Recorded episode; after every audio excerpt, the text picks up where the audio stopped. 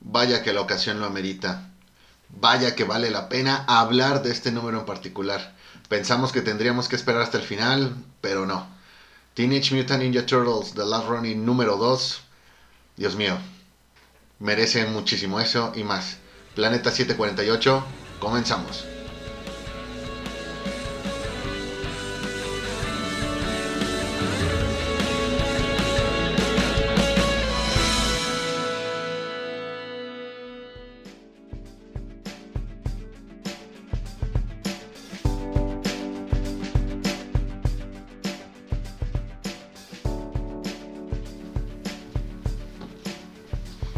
¿Qué onda, banda? Otra vez nosotros aquí en su programa Planeta 748.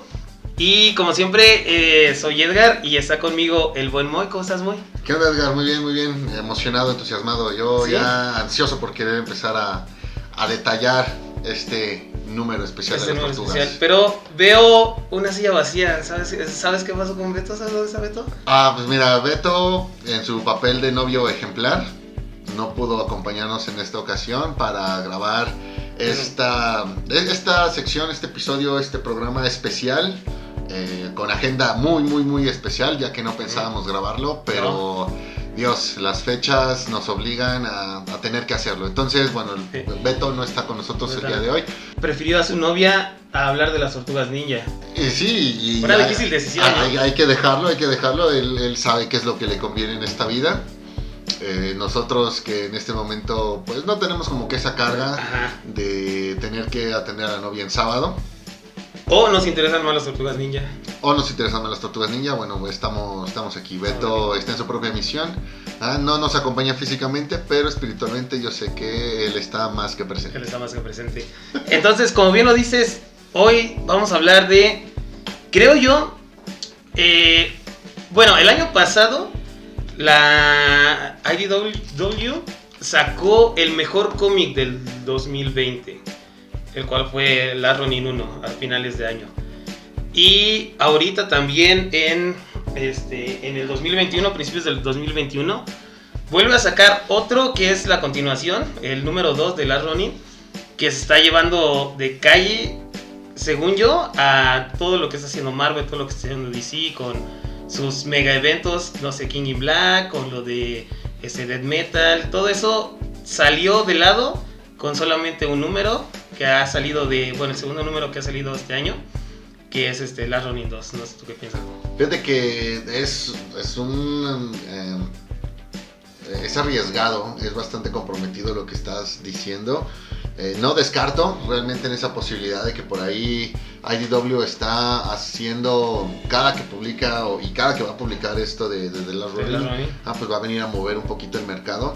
En lo personal creo que sí comparto eh, esta cuestión de que cada que esta serie arrojó y arroje un número, pues obviamente los reflectores van a, van a voltear hacia, hacia la compañía. En lo personal me agrada demasiado, demasiado cuando una compañía independiente genera esos números que hace que te olvides un poco de Marvel y de DC y que voltees a ver lo que también se está, lo que está creando.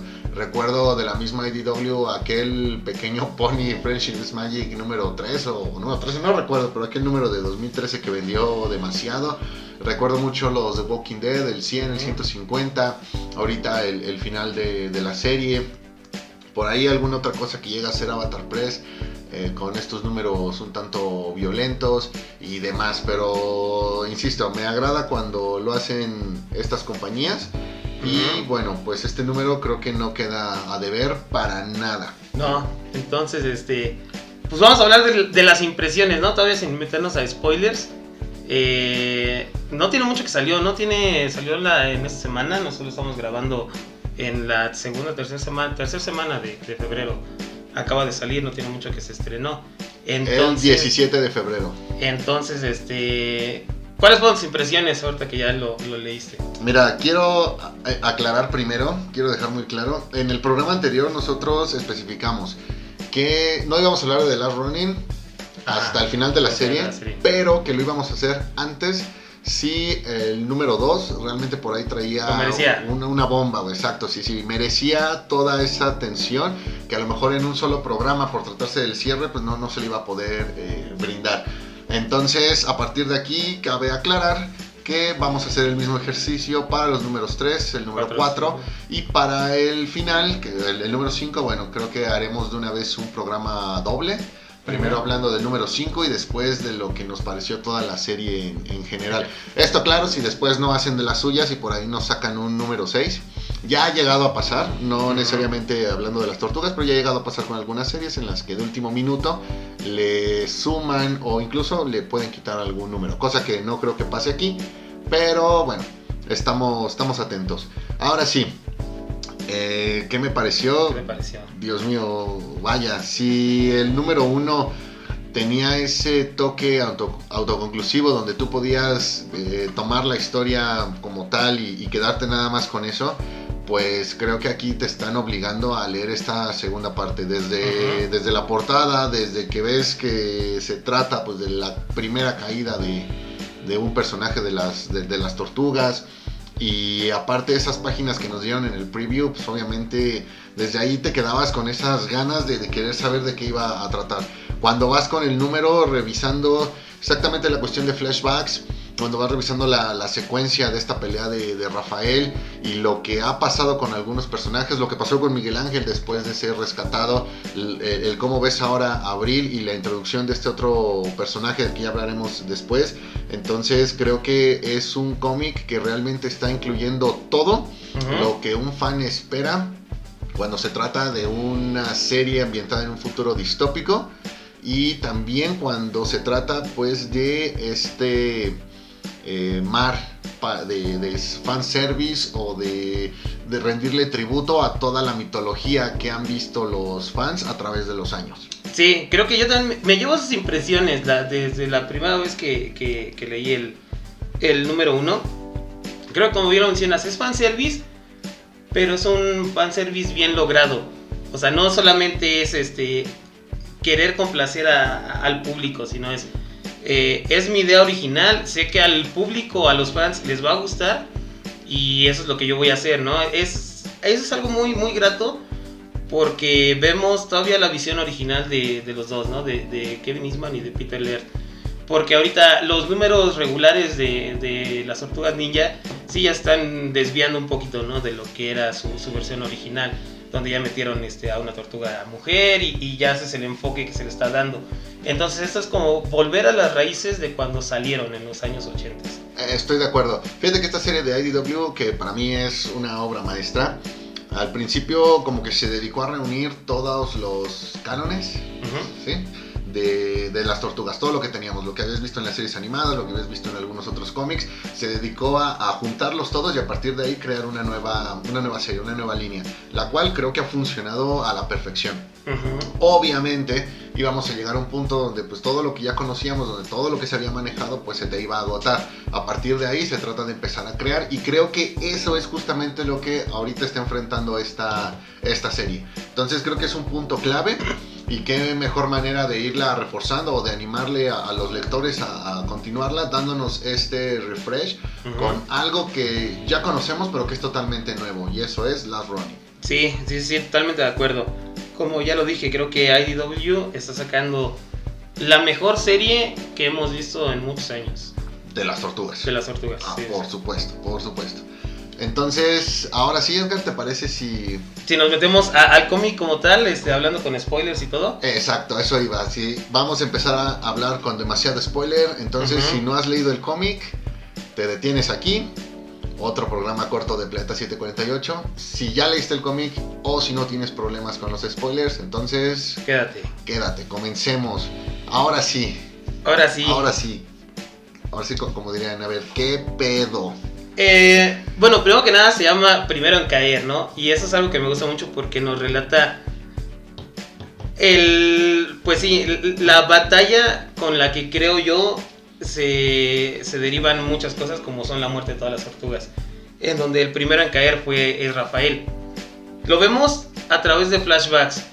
Este, nos damos cuenta de muchas cosas ahí. Eh, que, que April eh, ya no tiene una pierna, ya no tiene un brazo. Este, tiene, tiene, tiene su hija. Eh, el cómo se está recuperando también Miguel Ángel. Creo que eso es lo que, lo que a mí me llama la atención desde, desde los primeros paneles.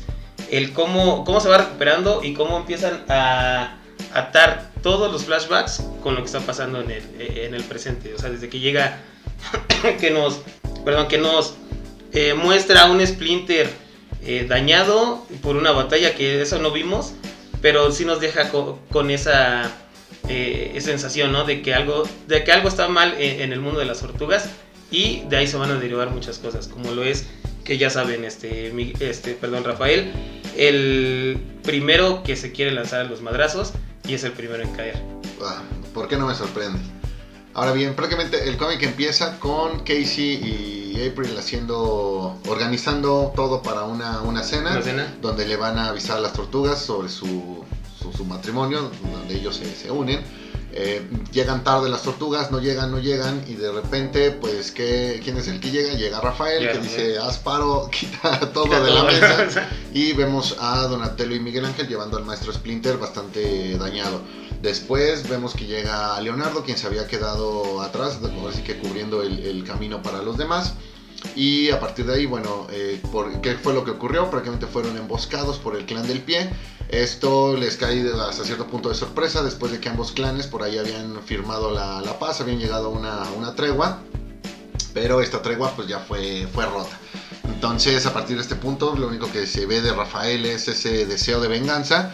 Y en un momento, sin que los demás se den cuenta, pues él desaparece. Llega a, la base del clan del pie y empieza a acabar uno a uno con todos los soldados. Hasta que finalmente es Karai quien desea pues hacerle frente y bueno, terminan en una pelea donde pues el resultado es un empate, empate en derrota para, para ambos casos.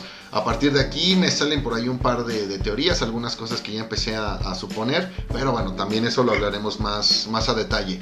¿Qué impresión me llevo al, final? Que es uno de esos números con demasiada acción y que eh, al, final te da todavía un poco más de, de paz.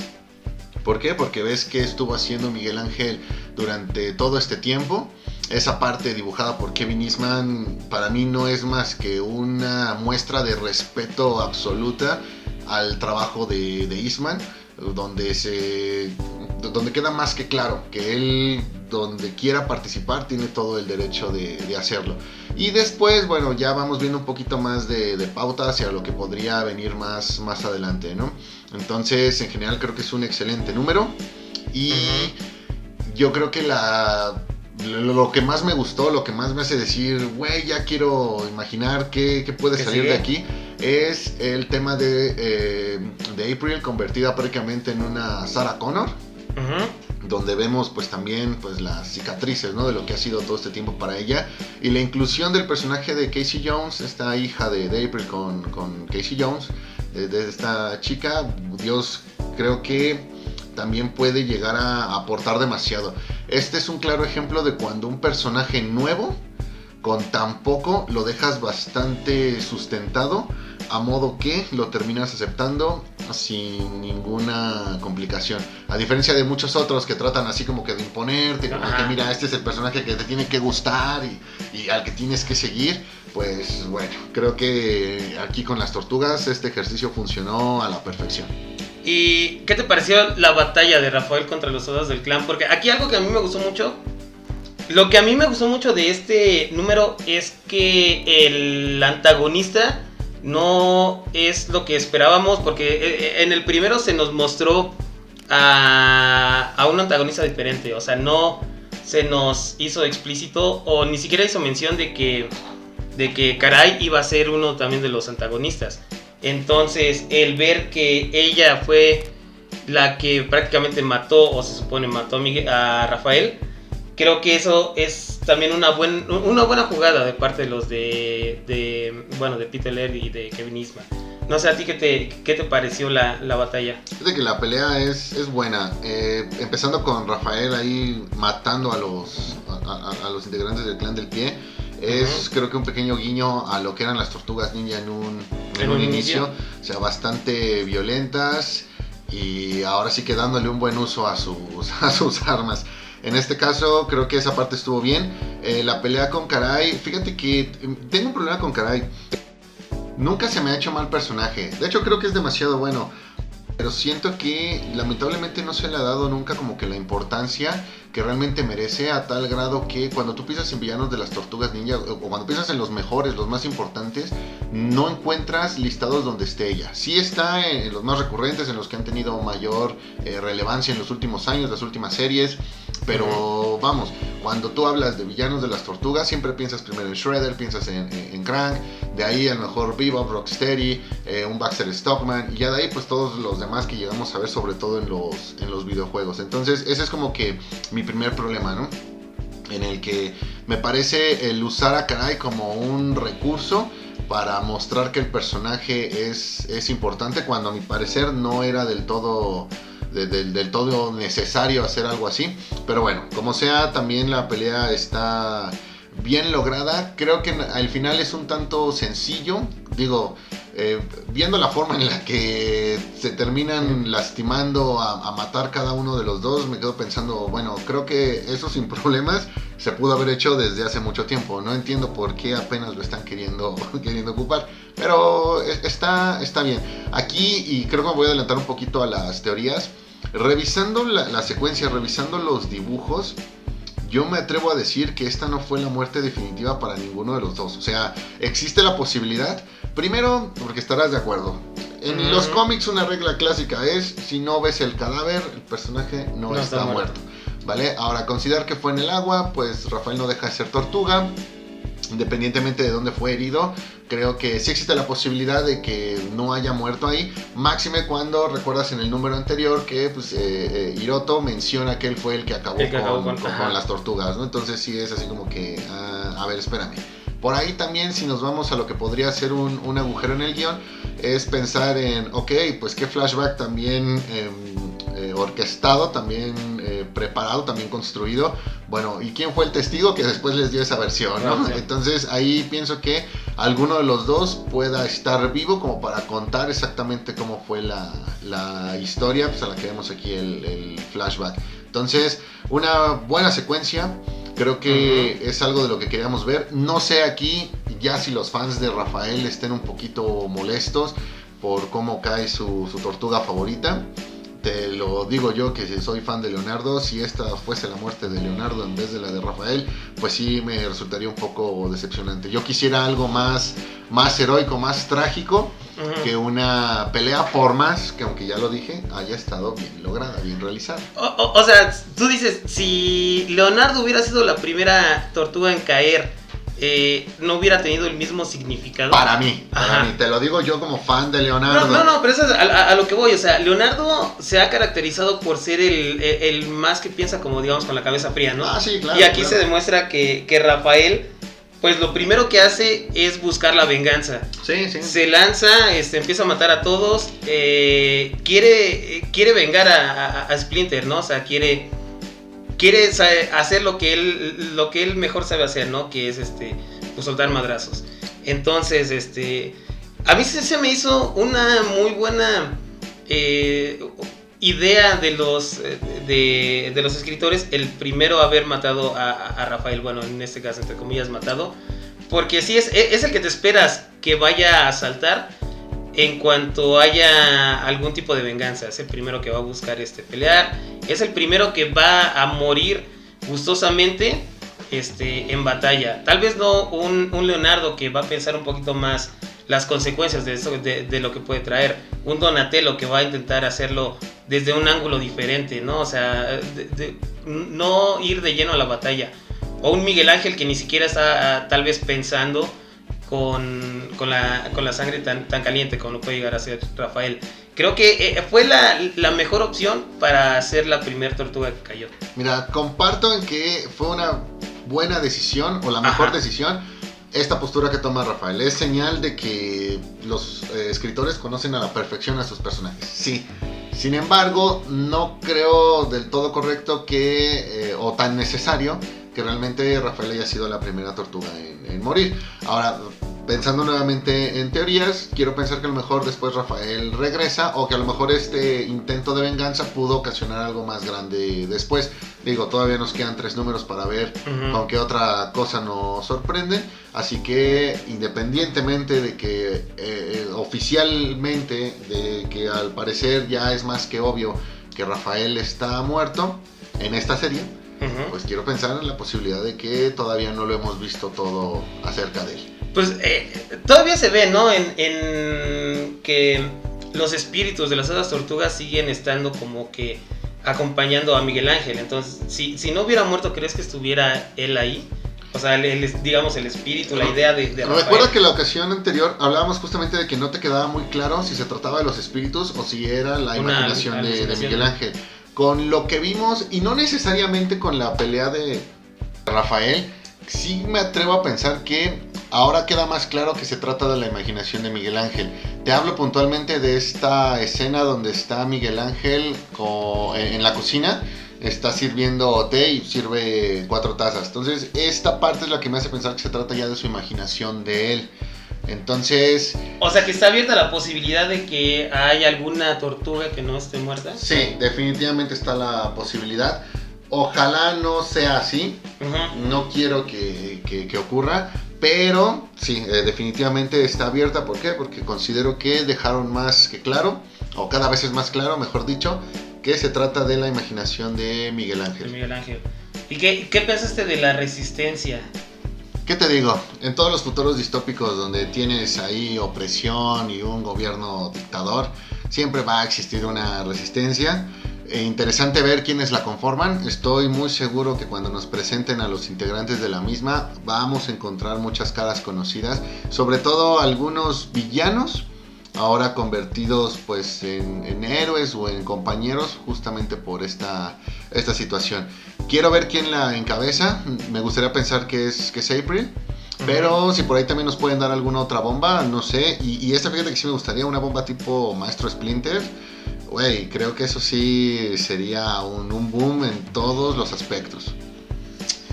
Pues este, y ya para empezar a cerrar, eh, ¿qué, ¿cuáles son tus teorías sobre los próximos números? Pues mira, ya lo había comentado hace unos minutos. Primero, que posiblemente por ahí Caray o, Rafael sigan comido, que no hayan muerto ahí. ¿va? Después viene este tema de la, de la resistencia, ya ahí lo, platicamos por quienes podrían estar eh, formando parte de. Y este último cuadro con April tomando la cabeza de Fugitoid me hace pensar en que ahí viene la conciencia de algún otro personaje importante. Entonces, eh, de ahí descartaría nada más a Donatello. Creo que en el cómic de las tortugas ya lo hicieron una vez con, con Metalhead, ahora que pues, fue este asunto en el que murió. Entonces, no veo a los creadores ocupando el mismo recurso. Pero creo que sí podrían por ahí pues poner la mente de alguien que vaya a aportar algo. Quizá algún otro tortuga, quizá eh, el mismo Baxter Stockman, alguien que, que vaya a ayudar con, temas de, tecnología. No sé, a lo mejor ahora sí también aquí está el maestro Splinter, eh, Casey Jones, no tengo idea, pero creo que por ahí podríamos encontrar algunas, algunas respuestas. A mí lo que me gustaría ver es... Eh no sé, tal vez el que, como bien lo dices, algunos villanos les lleguen a ayudar en esa parte, ¿no? Tal vez un vivo rock, Rocksteady se, se unan a la resistencia, sean parte de la resistencia. Eh, como bien lo dices, mm, tal vez alguna, alguna otra tortuga. Con que no metan a, esta Jenica, yo soy feliz. Y con que no nos vayan a, a dar un, no sé, este, que al final del día siempre por arriba del nieto de, Shredder estuvo Shredder o algo así. Eso también podría ser algo muy, eh, no sé, no decepcionante, ¿no? pero sería uno, pero para mal. Entonces creo que ahora hay que poner mucha atención en que ya tenemos el título del siguiente número. Es eh, Fight or Flight. Entonces creo que el próximo número veremos eh, mediante flashbacks cómo las tortugas piensan si en ir a, cobrar venganza, pues ahora ya también de, Rafael, o retirarse pues a donde nadie las, las moleste. Obviamente creo que sabemos pues, qué decisión van a tomar, porque pues, por algo pasó lo que pasó. Pues mira, quedan tres números, ¿no? Yo espero que ya no utilicen tanto los flashbacks y tal vez que ya en el próximo nos den una pelea donde se nos enseña cómo murió Leonardo y cómo murió Donatello. Y de ahí ya nos metamos de lleno a todo lo que es este, la pelea con, la resistencia. y este, ver en qué acaba todo esto, ¿no? Porque yo espero que sí sea igual de, violenta como se ha manejado en estos últimos números. No, definitivamente ver también cuál va a ser el plan con el que van a, a, a enfrentar a- al nieto de Shredder, a, a Hiroto, lo cual me pone a pensar también en de realmente cómo se van a distribuir los siguientes tres números. Ujú. Digo, son cinco, ya llevamos dos. En el tercero, cuarto, ¿qué te gusta? Que otra vez nos aventemos la mitad hablando de flashbacks, de cómo fue que cayeron las, las tortugas. Entonces, prácticamente, si dejas como que las viñetas eh, efectivas nada más para esta cuestión de la trama, tranquilamente en el próximo número vamos a ver que la resistencia ya tiene un plan. En el número 4, pues cómo empiezan ahí a, a- a invadir. Y en el último número, pues esta batalla final, donde pues la imaginación o los espíritus de las otras tortugas, pues por ahí irán dándole el cómo derrotar a sus villanos a este, a este Miguel Ángel. Entonces, nada más cuidado con eso. Qué bueno que lo, lo mencionas. Cuidado con esa parte de ver cómo administramos el tiempo, porque si no, ahora sí, termina pasando lo que en muchas otras series, donde al final no te quitaron un número, no te pusieron uno extra, pero el resultado pues sí exigió al menos un número, Un número más, más. o un número menos. Y vaya que Marvel nos ha dejado muy claro que eso siempre puede pasar. Sí, este. Pues bueno, este, banda, muchísimas gracias por habernos escuchado en este programa de, de las tortugas, en este especial de las tortugas niñas de Last Running 2. Un muy buen número, si no lo han leído, este, búsquenlo, no se arrepentirán. Eh, creo que está a la par del primero, no, no bajo la calidad. Ah, totalmente de acuerdo. No bajo. Cosas muy diferentes, dos números muy diferentes entre Ujú. sí. Pero la calidad, como lo mencionas, ahí se mantuvo. Ahí se mantuvo, pues este, muchísimas gracias Moy, no sé qué te pareció ese programa. Ah, pues ya sabes, yo cuando hablo de Contento, las tortugas soy feliz, soy muy, muy, muy feliz. Eh, extrañando al, al pobre Beto. El pobre Beto. Pobre Beto, no vaya a ser que al rato también como las tortugas, ¿no? Lo estemos imaginando. El primero en caer, ¿no? El primero en caer fue Beto. No, pues este. Muchísimas gracias a todos, banda. Ya saben, síganos en nuestras redes sociales, Facebook, Instagram. Y pues esténse pendientes porque pues se va a venir entonces el capítulo de la Ronin 3, ¿no? En cuanto salga lo vamos a, a estar grabando. Nos vemos en quién sabe cuántos meses. En quién sabe cuántos meses. Pues este. Bueno, muchísimas gracias, banda. Y llévense la leve. Nos vemos la próxima. ¡Uh! Bye.